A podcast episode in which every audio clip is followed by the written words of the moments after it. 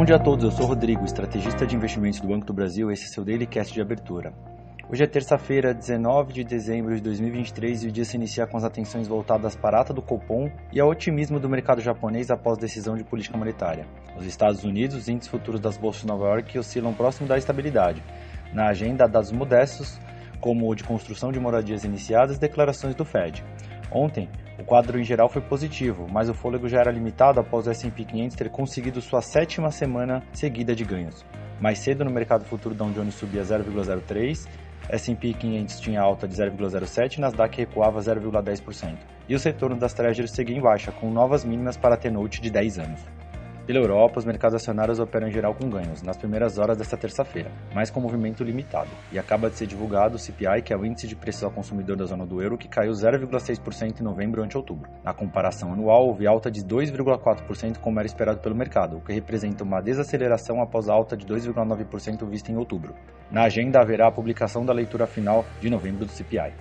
E por lá, às 7 horas da manhã, o índice pão europeu Stock 600 avançava 0,23% a 476 pontos. A bolsa de Londres subia 0,19, Frankfurt avançava 0,21, Paris caía 0,01% e Lisboa caía 0,03%.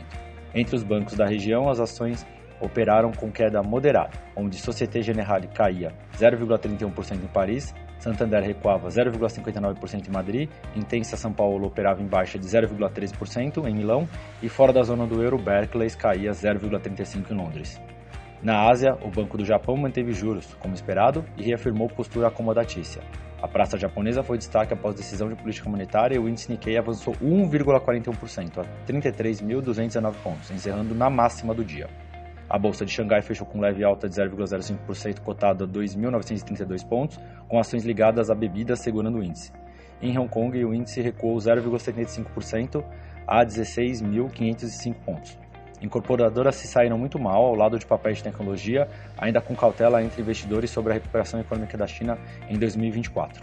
E no Brasil, o Ibovespa encerrou o pregão de segunda-feira cotado a 131.083 pontos, nesse rally de fim de ano muito positivo para a Bolsa Brasileira, que fez com que o índice atingisse novamente um recorde histórico. E o dólar encerrou o dia em queda cotado a R$ 4,90. E hoje o mercado começa a interpretar a ata do Copom agora nessa manhã. É isso, ficamos por aqui, um bom dia a todos e até a próxima!